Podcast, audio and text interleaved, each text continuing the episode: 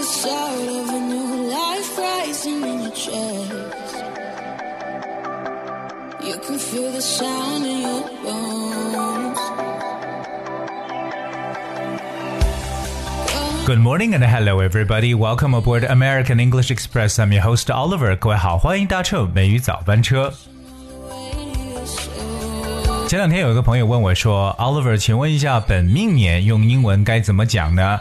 Well, when I heard the question, basically I didn't know how to answer because there's not a counterpart translation. The only thing that I can do is to explain this word to him. 那么其实 对我来讲，本命年这个词呢，并没有一个很直接的一个相对应的翻译，可能说真的要需要去解释一下。但这让我想起，其实，在我们的这个英文学习过程当中，确实有很多具我们中国特色的词汇，很难一下子有找到一个适当的英语的对应词。但是好在我们可以做一定的解释。今天每日早班车，Oliver 带着大家一起来了解一下，都有哪些特别具有我们中国特色的词汇，用英文该怎么去表达。同样，我也是希望我们所有听友来按照你的想法来试着翻译一下本命年用英文该怎么去说呢？如果你知道自己的这个，如果说你想啊这个把自己的答案呢跟我们来分享一下的话呢，只需要各位搜索和关注一下微信公众号“美语早班车”，给我们留言就行了。我期待看到你的答案。而今天今天跟大家来去讲述这个中国特色的词汇，其实呢真的有太多了。那我们不但是今天的节目，包括明天的节目呢，都跟大家来分享一些特别常用到的一些说法。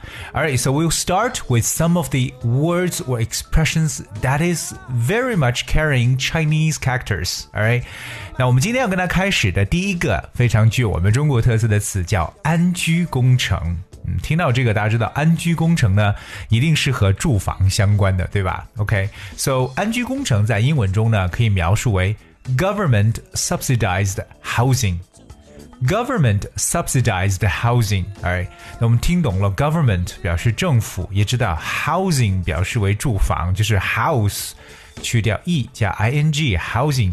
可是什么叫 subsidized？那我们来了解一下这个动词 subsidize。Subsidize spells S U B S I D I Z E. Subsidize. The word subsidize means to give money to someone or an organization to help pay for something，就真的就是资助、补助或者说给什么发津贴的一种说法。subsidize，所以 government subsidized housing 可以理解为由政府所出资建造的房子，也就是安居工程。 For example, the housing projects are subsidized by the government，就表示这些住房项目是得到政府的补贴。而 coming up the next one 叫摆摆架子，或者说摆花架子都可以。这种说法在英文中其实有蛮多的，有一个比较好玩的表述叫 talk the talk，talk the talk，非常简单，talk the talk。 talk the talk，感觉一直在说的感觉，或者有另外一个叫 put on airs。而 in English if you say put on airs，air 就是空气加上 s，put on airs 把空气穿上来，就是摆架子。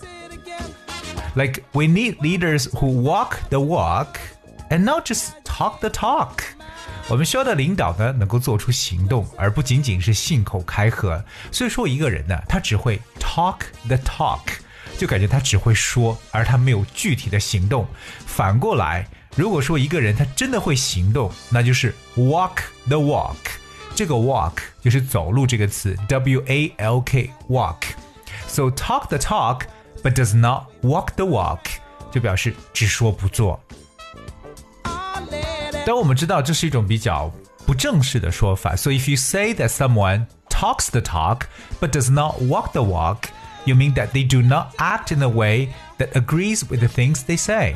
所以就感觉真的是很多人可能他嘴上说一套，但他实际是不做出任何的行动的。这种呢就可以叫做 talk the talk but do not walk the walk。所以各位记住了，这个摆架子啊，或者说只说不做，就可以叫 talk the talk。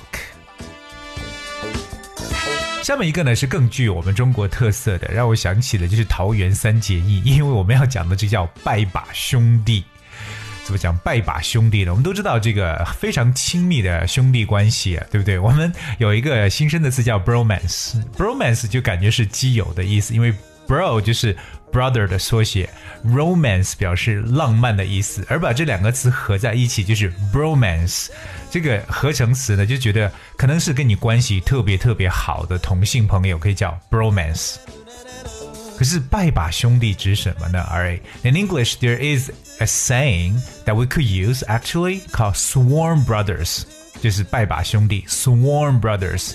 Sworn, that's S W O R N 这个词呢，来自于动词原形 swear。S W E A R，我们知道 swear 这个词有表示发誓的这么一种感觉。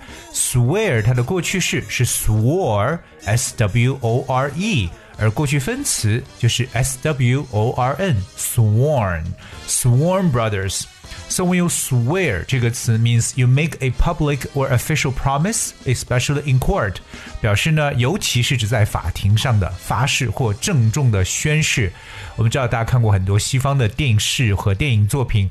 So witnesses were required to swear on the Bible，就表示证人呢需要 这个手呢按在圣经上来宣誓，所以我们所说到这个宣誓呢，就可以用 swear 这个词。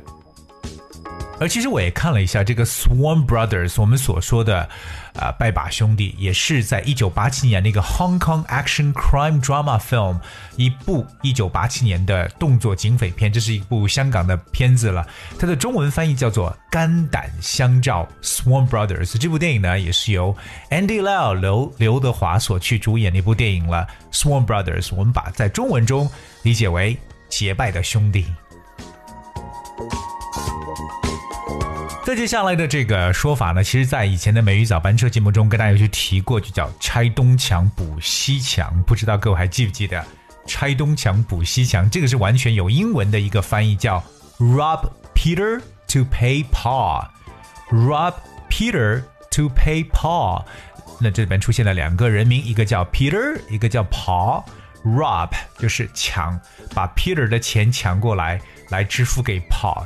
So rob Peter to pay Paul. It means that you take the money.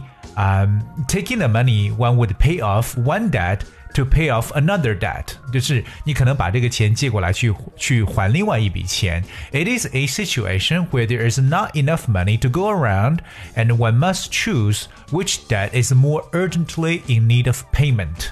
所以这就是我们常说的一种，你没有足够的钱来周转的情况下，可能你会觉得，哎，哪一个债好像更加迫切需要偿还，你就把这笔钱转过去。在英文中，这叫做 rob Peter to pay Paul， 拆东墙补西墙。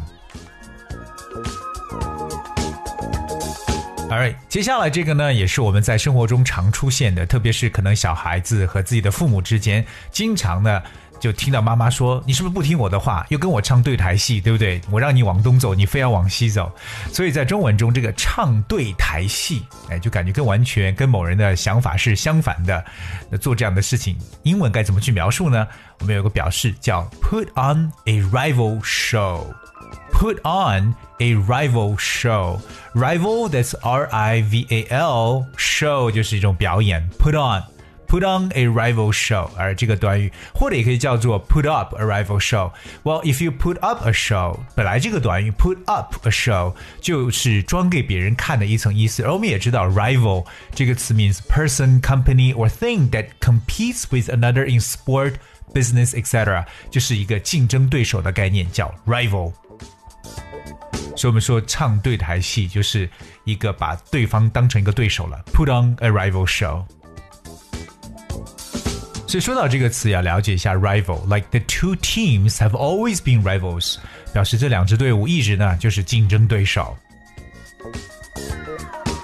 那今天跟大家去讲的最后一个也是超级好用而且常用的一个词，大家经常听到，一定要去记住我，这一定要去记住这个词叫 hype，炒作。英语中怎么讲炒作呢？H Y P E，hype，alright，hype，hype like。um, hype market, we can you have like a marketing hype or media hype，就是一种夸张的一种促销，或者说一种媒体的广告 hype。But the word hype could also mean like to advertise something a lot and exaggerate its good qualities in order to get a lot of public attention for it。说白了就是夸张的去宣传某一个人或者事情，目的呢就是获得更多的关注。在中文中叫炒作，英文呢叫 hype，H I P E。For example, don't believe all the hype. The book isn't that good. 不要去相信那些天花乱坠的宣传呢，这本书没那么好。所以这个 hype，don't believe all the hype，就是不要去相信那些炒出来的东西。再给大家给多一个例子：The meeting was hyped up in the media as an important event。这次会议呢被媒体吹成了一个大的一个事件。所以我们说到了这个，就是刚才所提到的这个 hype，就表示为炒作的意思。那今天我们跟大家一起呢，来去讲了一些中国特色的词汇的这个翻译。还记不记得我在刚开始的时候，来问我们听众朋友，你觉得本命年这个说法用英文该怎么去解释？我希望来听到我们所有的听友你自己的答案。希望各位来通过微信公众号给我们来留言，非常简单，搜索一下“美语早班车”就可以了。All right, guys, that's what we have for today's show. And uh, here is a song we'd like to play for you. It's called I Will Let You Down. You know, I won't let you down, but this song is I Will Let You Down. Please enjoy. Until tomorrow.